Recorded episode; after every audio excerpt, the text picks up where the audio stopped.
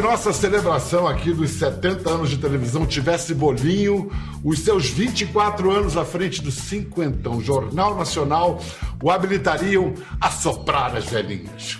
O que certamente faria no tom certo. Nem mais, nem menos, sem adoçar o brigadeiro, numa paráfrase aqui de João Cabral de Melo Neto. William Bonner, onde está você? Bom dia, Bial. Estou aqui com você com muita honra e emocionado de ter sido objeto de um poema teu em prosa. Obrigado. Imagina. Olha, é... por favor. Tá todo mundo em dívida com barbeiro e cabeleireiro nessa quarentena. Tô... Esse lá, parênteses, esse lado aqui é terrível. Isso aqui, rapaz, isso aqui enche muito. É o ninho de macuco, como diz o. Cara, eu, acho que, eu acho que o grisalho está avançando por aí também, nesses ah, últimos ah, tempos aí. Não, no cenário do JN, então, aqui, ó, vou até aproveitar, é. assim, tá pretinho é. aqui, não tá? Lá no cenário é. do JN fica branco, fica todo branco. Eu um dia você ainda chega aqui. Um, um, dia você chega isso aqui, ó. Mas você é caucasiano, eu não, eu sou um árabe, né, cara? Eu tinha que estar tá com o cabelo mais preto. Mas vamos lá. É, eu, eu, acho que você entendeu ali a minha menção ao, ao... João Cabral diz que não se deve poetizar o poema, não se deve perfumar a flor. E isso e disso você entende muito, porque é a busca pelo tom certo de uma elocução, né? Você tem esse gosto pelas palavras, eu sei que você é um apaixonado pela língua, mas também recorre à intuição, como o nosso mestre Cid Moreira, que era intuição pura, né? Você reflete, respira, pensa para encontrar o tom que vai dar para cada notícia ou isso vai no, no intuitivo? Como o nosso trabalho depende fundamentalmente de que as pessoas estabeleçam conosco empatia, nós temos que buscar uma forma de nos expressarmos que seja, é, que permita essa empatia. Se nós falarmos como robôs, não tem empatia. Se nós falarmos como atores melodramáticos, também não tem. A gente cai no ridículo. Achar o equilíbrio entre uma coisa e outra, a não ser que você tenha nascido para fazer isso na sua vida, e definitivamente não é o meu caso, eu apanhei muito é, no início da minha carreira é, para encontrar um tom, e eu te digo que até hoje, Pedro, eu não estou brincando, eu até hoje busco esse tom. Na cobertura atual do coronavírus, eu estou fazendo um. Eu estou encontrando um tom de apresentação que é diferente do tom que havia quatro meses atrás. E eu te diria que a diferença, tecnicamente falando, a diferença está em pausas. Eu estou me permitindo respirar. Não é que eu não respirasse antes, mas agora eu estou respirando na minha necessidade de respirar. As pausas não são pausas dramáticas, são pausas de respiro, porque qualquer pessoa, qualquer pessoa que naturalmente estivesse se dirigindo a outra para falar do que eu estou falando e do que Renata tem falado comigo ao meu lado, minha parceira, qualquer pessoa precisaria de uma pausa para respirar.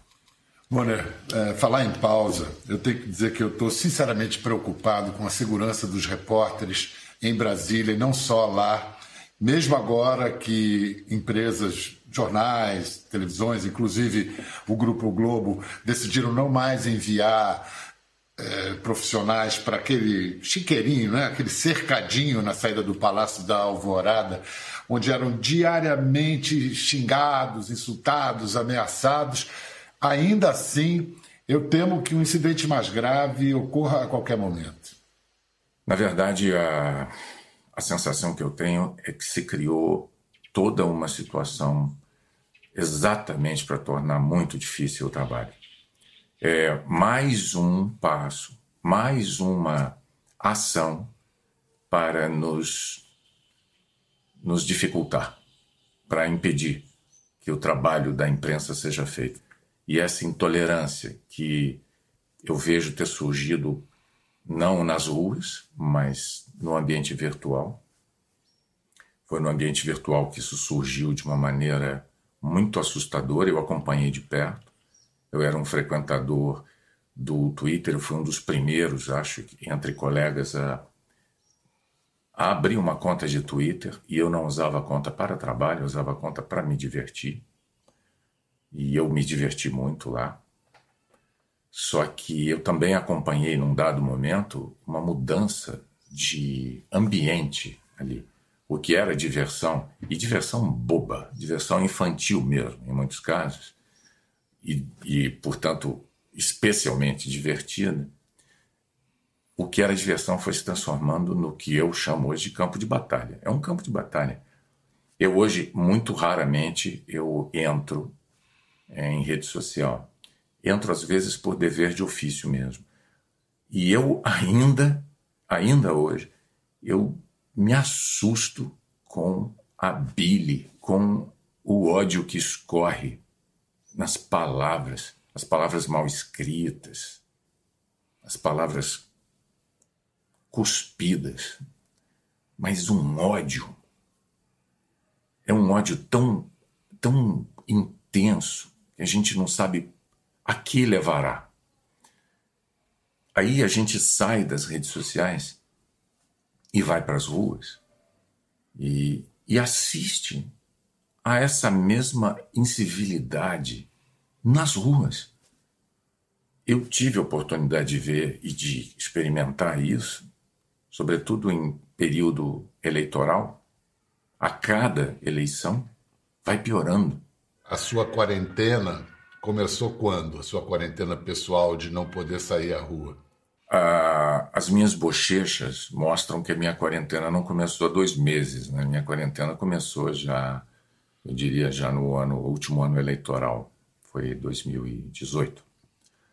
Ah, em 2018, a polarização política chegou a um ponto em que a minha presença em determinados locais públicos era motivadora de tensões. E quando eu percebi isso, e percebi isso de maneira muito ruim, dentro de farmácia, dentro de livraria, é, na calçada, na rua, dentro de padaria, de dentro de cinema, é, é, verbalmente agredido, insultado, desafiado, é, dentro de uma padaria, numa manhã de sábado, no bairro da, da Lagoa, numa padaria, uma cidadã é, embriagada, às 10 horas da manhã, ela se viu no direito de não apenas me insultar em público e aos brados, mas ela fazia isso a palmo e meio de distância do meu rosto. E, e eu não posso reagir a uma coisa dessa. Tudo que eu posso dizer, faça isso, não faça isso. E as outras pessoas em volta num constrangimento atroz, um constrangimento assim que não tem fim. E eu, no meu constrangimento, querendo me livrar de, de uma situação em que eu estou sendo alvo de um insulto, mas eu me sinto, e olha que maluquice isso, eu me sinto culpado de estar sendo insultado na frente de outras pessoas e com isso está estragando os dias das, outra, das outras pessoas. Elas estão tomando um café, estão comendo um pão na chapa. Tem gente hoje me aplaudindo que estava dois anos atrás, três, me xingando. E pessoas que hoje estão me xingando, dois, três anos atrás, batiam palmas. E eu falo de mim, mas eu não estou falando só de mim, eu estou falando de toda uma categoria profissional. É óbvio que eu, eu tenho consciência de que eu sou um símbolo, né? Eu sou um símbolo. O que para nós foi o Cid Moreira, nosso querido Cid Moreira, eu sou hoje para alguns tantos milhões de brasileiros. Um brasileiro que tenha hoje 30 anos de idade, eu diria até mais, eu diria 34 anos de idade, tinha 10 quando eu entrei no JN. Eu sou o JN para essa pessoa. E se eu sou o JN, eu sou o jornalismo da Globo. Eu sou a Globo, eu sou o jornalismo, eu sou a mídia, eu simbolizo muitas coisas para muitas pessoas que não me conhecem. Não sabem quem eu sou. Uma vez me perguntaram, quando eu frequentava a rede social, qual é o William Bonner real? É o da televisão ou é o da rede social? Era o da televisão. O da rede social, o que não está nem na TV nem na rede social, o filho da dona Maria Luísa, o Dr. William, o pai de trigêmeos, o amigo, o colega de redação, o pereba no jogo de futebol. Eu sou esse cara aí. Eu sou esses caras todos aí. Mas as pessoas não sabem. William, é, você falou dos seus pais, que você os perdeu num intervalo muito pequeno de tempo. Foi o seu pai, depois foi sua mãe.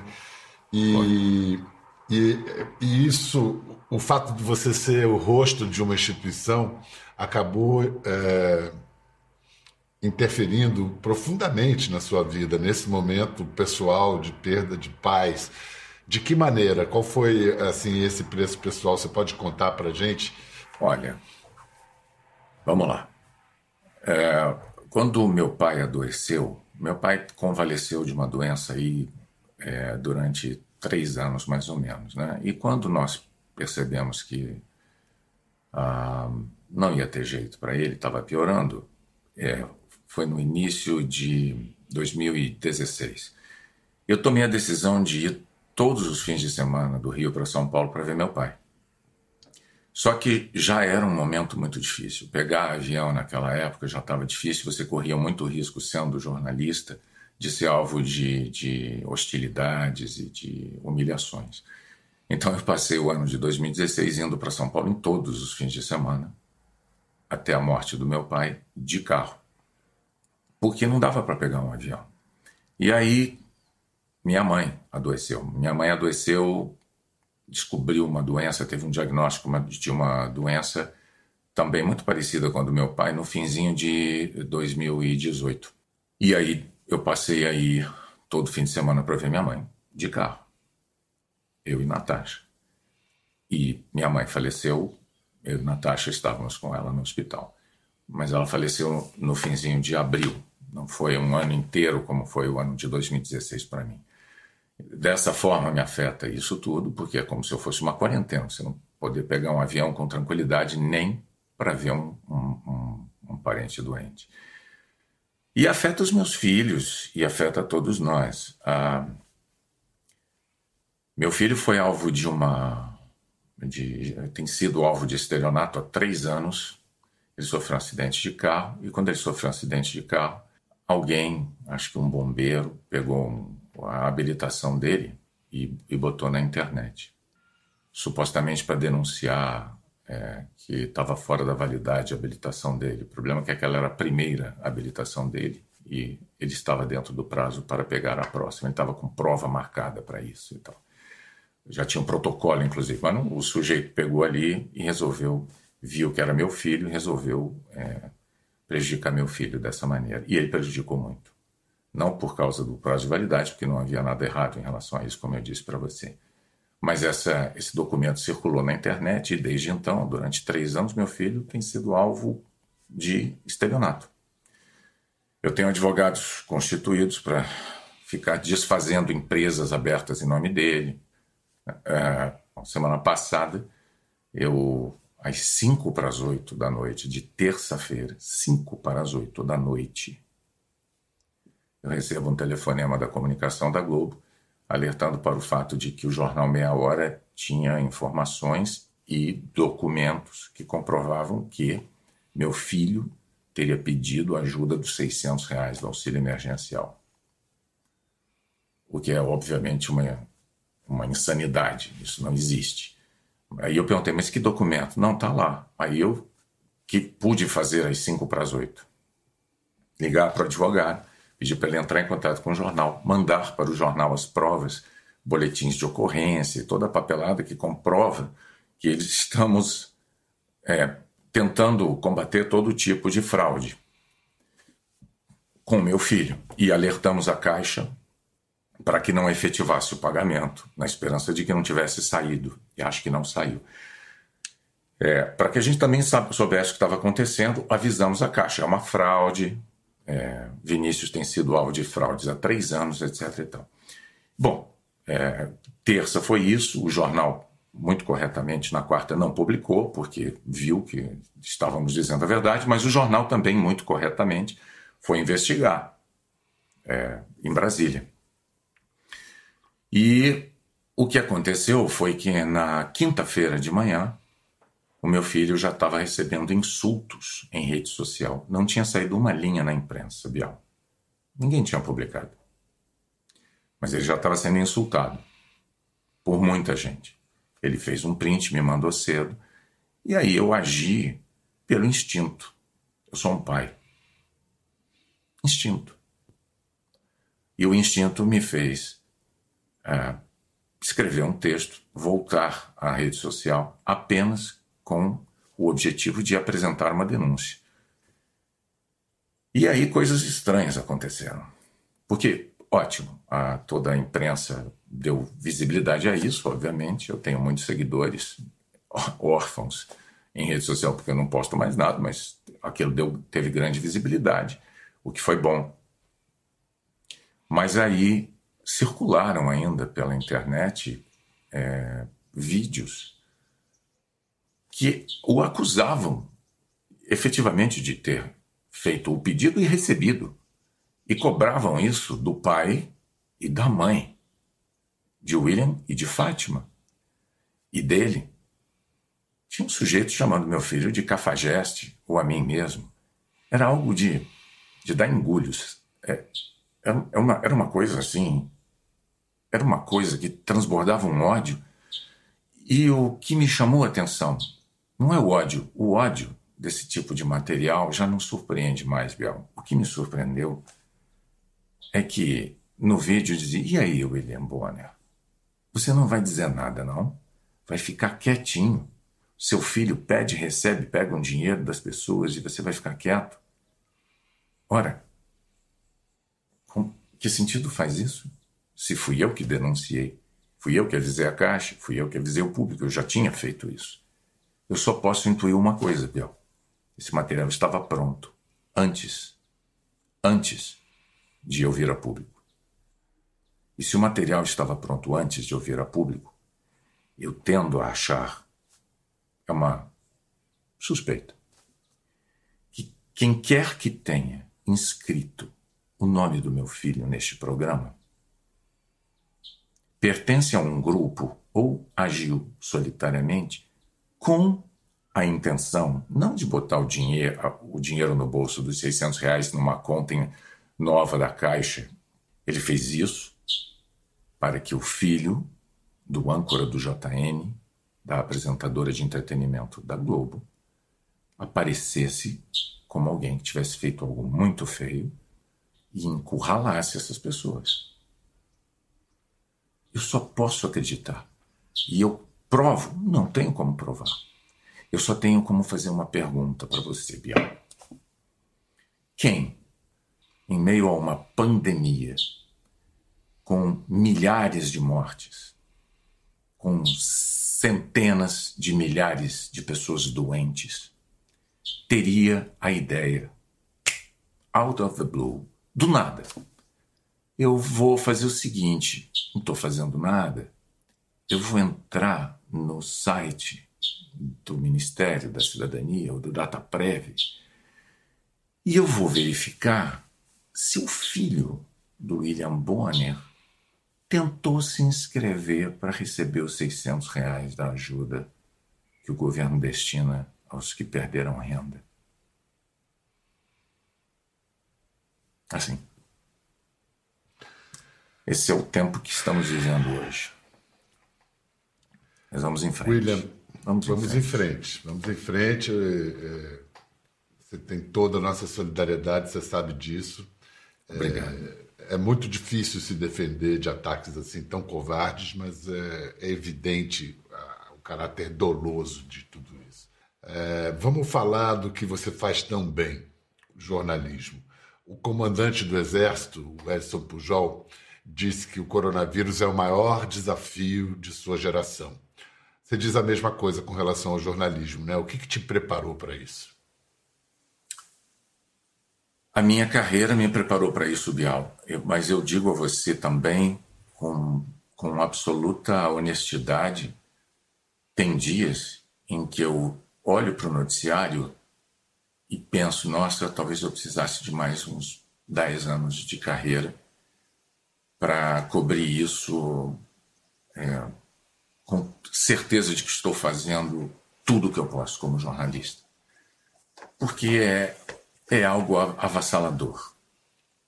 É, fora de comparação, aquilo que de mais terrível eu já tive que fazer na vida profissionalmente. E eu já cobri coisas muito tristes. Mas eu não consigo encontrar nada que tenha mexido tanto com a humanidade. E, e nesse momento não há.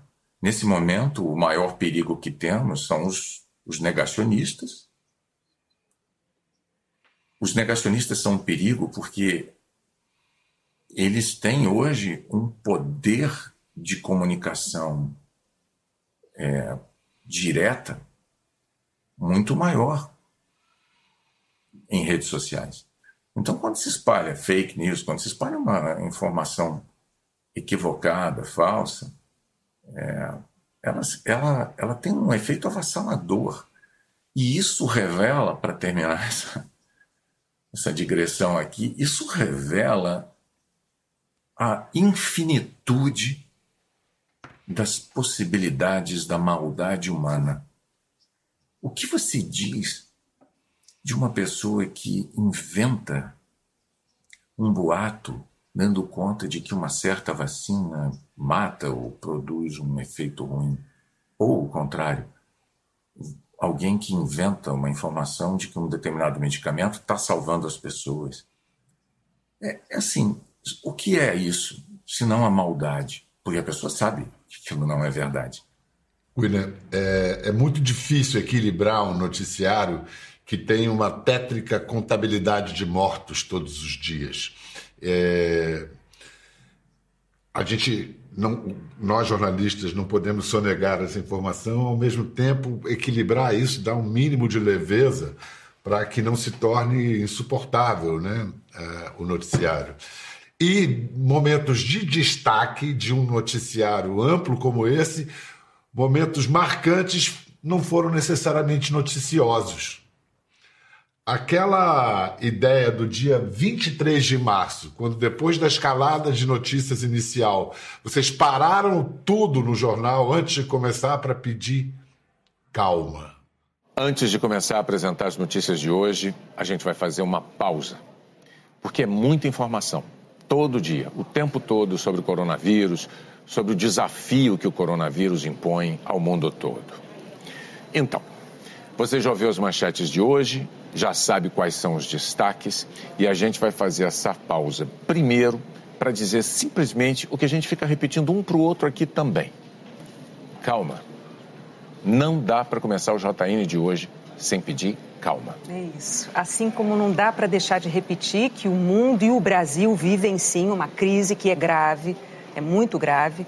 E para atravessar essa crise, as autoridades de saúde recomendam alguns cuidados especiais. E a gente precisa prestar atenção a todos esses cuidados, não é? Isso. Mas olha o porquê dessa pausa aqui no JN hoje.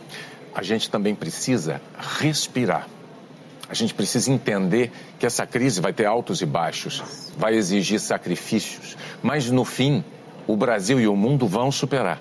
Apesar da aflição, apesar da dor que muitas famílias estão enfrentando e outras ainda vão enfrentar, a gente vai superar esse momento junto. Como é que foi essa decisão? Como é que vocês chegaram a isso? As duas grandes, eu acho que assim, as, as duas grandes atitudes nossas que surpreenderam as pessoas foram demandas, foram ideias e demandas do Ali Kami, o nosso diretor de jornalismo. Especificamente essa do calma. Ele encomendou para mim. Assim, nós precisamos. Ele enxergou a coisa, ele falou: do jeito que a coisa está indo, nós precisamos, antes de apresentar as notícias, dizer às pessoas que tenham calma, que façam uma pausa para respirar e, e compreendam que é grave, mas que nós vamos sair dessa. A humanidade já passou por perrengues terríveis. Esse é, sem dúvida, o maior que nós tivemos e espero eu que teremos oportunidade de experimentar. Eu espero não passar por outro perrengue desse em vida, quem dera nunca mais acontecesse nada parecido, né? Eu, sei lá. E aí é, eu redigi o texto de abertura para atender aquela demanda do Ali. E, e teve uma repercussão enorme. É, antes da pandemia, a gente já vinha há alguns anos, no Brasil e no mundo todo, presenciando uma onda de ataques ao jornalismo, à ciência, à cultura, à própria ideia de conhecimento. E muitos agora se sentem docemente vingados. Olha só como é que o jornalismo, a ciência, a cultura são a base do convívio social, e nessa hora isso fica evidente. No meio dessa tragédia, você se permite sentir orgulho do seu trabalho? Muito. Todos nós, todos nós. Uh, eu acho que o jornalismo profissional experimentou algo inimaginável quatro meses atrás, que foi a reconquista de um público, não que desconfiasse da gente, não se trata disso, mas um público que, num dado momento, pelo fato de estar sendo bombardeado hoje de informação o dia inteiro, a oferta de informação é muito grande, é, se sentiu meio que desobrigado de acompanhar o jornalismo profissional, porque juntando lá pedacinhos achava que estava tudo ok. E não está tudo ok. A gente, no fim do dia ali, no Jornal Nacional, a gente meio que organiza a bagunça, né? Tipo, ó, eu sei, você foi bombardeado o dia inteiro por informação. Mas duas coisas a gente vai fazer aqui para você. A primeira é, aqui não entra fake news. Aqui não entra uma opção de bobajada que andaram espalhando ao longo do dia e que você, é, muito humanamente, pode ter ficado em dúvida se era verdade ou não. E pode até ter acreditado, mas não, aqui não tem isso. Não tem. Então, separar joio e trigo. E depois é organizar. Organizar. De tal forte, de tal forma que em casa, ao fim do dia, o espectador possa refletir sobre o encadeamento dos fatos, e não dos fakes, mas dos fatos o encadeamento. Quando, quando os, os fatos são organizados com uma lógica, fica mais fácil entender. Qualquer fato desconectado de um contexto é muito mais difícil de compreender. Essa organização tem um valor enorme e as pessoas meio que não as pessoas, muitas pessoas redescobriram esse valor enorme. E ainda temos que considerar o papel civilizatório, digamos assim, que nós jornalistas achamos que temos. Será que temos mesmo? Mas nós achamos que temos. E o papel civilizatório ganhou enorme relevância no momento em que a incivilidade começou a campear, mesmo em, em terrenos inimagináveis antes. Aqueles terrenos que de onde você acha que só emergeria ciência, certeza, responsabilidade. Não. Desses locais começou a emergir o oposto, a irresponsabilidade, o dano, a bile, o preconceito, o revanchismo, em alguns casos. E aí você se vê como jornalista, profissional, seja lá em que veículo da imprensa séria, profissional for, você se vê na obrigação de, um, cobrir os fatos. Dois, desmentir os fakes. Três, tentar cobrir também com um distanciamento e serenidade as crises paralelas que vão surgindo, de natureza inclusive política, sobretudo de natureza política, desta irresponsabilidade a que eu me referi. William, o que é patriotismo para você? Porque houve uma declaração, tem uns dois, três dias, o Spike Lee, aquele grande cineasta norte-americano, ele, ele falou: Eu sempre fui patriota. Para mim, patriotismo é quando você diz a verdade para o poder. Você assinaria embaixo disso? Qual é o seu patriotismo? Nossa, que espetáculo. Bial, muito obrigado por me apresentar esta frase linda. Que é. frase linda, digna do Spike é. Lee. Ah, concordo, claro que sim. Quem sou eu? Concordo, concordo. Ah, é, eu, há alguns anos, eu já nem lembro mais exatamente porquê, eu fiz uma defesa do conceito de patriotismo é, contra uma, o, aquilo que eu considero ser uma injustiça histórica. É, com, o, o, o, movimento de 64, o golpe, a ditadura é, militar, é, esse conjunto de coisas produziu um enorme preconceito em relação ao que venha a ser patriotismo. Porque pareceu sobretudo a, a nossa geração, né? que patriotismo era algo ligado ao para frente Brasil, ame-o ou deixe-o, né? A, ao militarismo. E eu não enxergo assim. Eu, assim, o conceito de pátria eu acho muito bonito. Nós queremos o bem da pátria. E querer o bem da pátria é eu querer o bem de cada um. É querer um país menos desigual, o menos desigual possível, um país que ofereça oportunidades, que cresça, em que a gente possa estudar, possa trabalhar, crescer, se desenvolver, fazer família, ficar sozinho se quiser ficar sozinho, não é?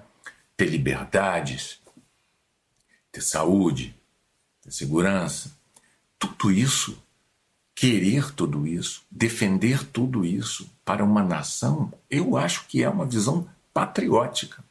Isso não tem nada a ver com aquele conceito ruim é, da época do, dos regimes militares. Eles se apropriaram desse conceito como se fossem o, os donos da possibilidade de patriotismo. Mas esse conceito do, do Spike Lee é maravilhoso. Ah, Exatamente. Agora, vamos, é. antes de, de encerrar, vamos ver um momento bonito que nós apesar de termos trabalhado cada um num canto, às vezes eu na Europa, você no Brasil, a gente nunca, muito pouco juntos, mas a gente tomou um banho de Brasil juntos em 2006, quando você foi apresentar o é. Jornal Nacional. Acho que é Juazeiro que vai rolar aqui, Juazeiro do Norte. Vamos ver. Boa noite. O Jornal Nacional completa hoje mais uma etapa do projeto especial Eleições 2006. Ontem, William Bonner apresentou o JN ao vivo de Petrolina, Pernambuco. E hoje, William, onde você está? Boa noite. Boa noite, Fátima. Hoje nós viemos para Juazeiro do Norte, no Ceará, com um público aqui muito, muito animado. Um símbolo da fé de milhões de católicos nordestinos que atrai peregrinos devotos do Padre Cícero, o Padim Cício, representado nessa estátua imensa na região do Cariri. Com a gente estão aqui os colegas da TV Verdes Mares, afiliada da Rede Globo no Ceará, e mais uma vez, claro, o comandante da caravana JN, Pedro Bial. Boa noite. Boa noite, William Bonner. Este é um lugar sagrado, o maior centro de romarias do Nordeste. Por ano passam por aqui cerca de 2 milhões de romeiros. Em vida, Padre Cícero foi caçado pela igreja, mas a devoção do povo só fez e só faz aumentar, crescer assim como a cidade que ele apadrinhou, a sofrida e altiva Juazeiro do Norte. William, quanta gente! Eu lembrava que tinha muita gente, mas não imaginava que era isso, não. Vem cá, isso não tem. Não, são 14 anos atrás. E hoje seria impensável apresentar o Jornal Nacional de qualquer cidade, porque certamente não haveria paz para isso. Será que algum dia a gente vai ter isso de volta? Acho que não.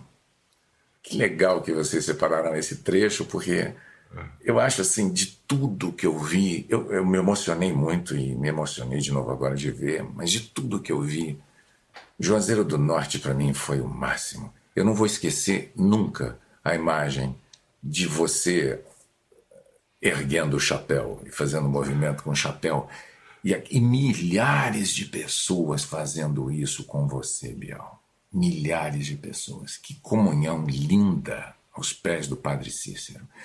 Hoje, infelizmente, seria impossível isso, porque hoje você teria grupos para hostilizar a simples presença de uma câmera de, de televisão, da imprensa, poderia ser agredido fisicamente. Você, eu, todo mundo. Os tempos ficaram realmente diferentes e não melhoraram, não.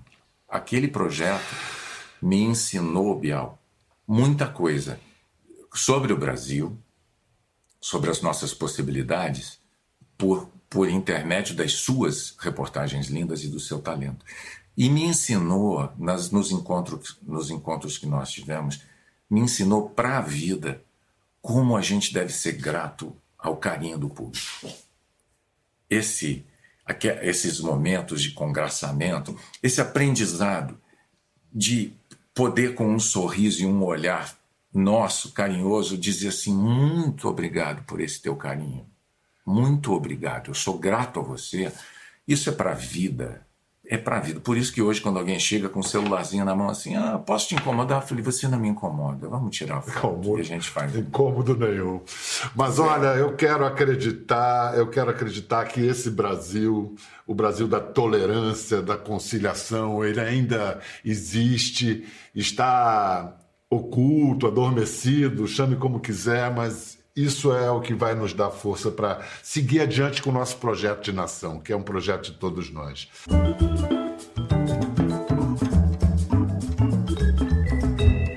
Ficou curioso para ver as imagens do programa? É só entrar na página do Conversa no Globoplay. Tá tudo lá.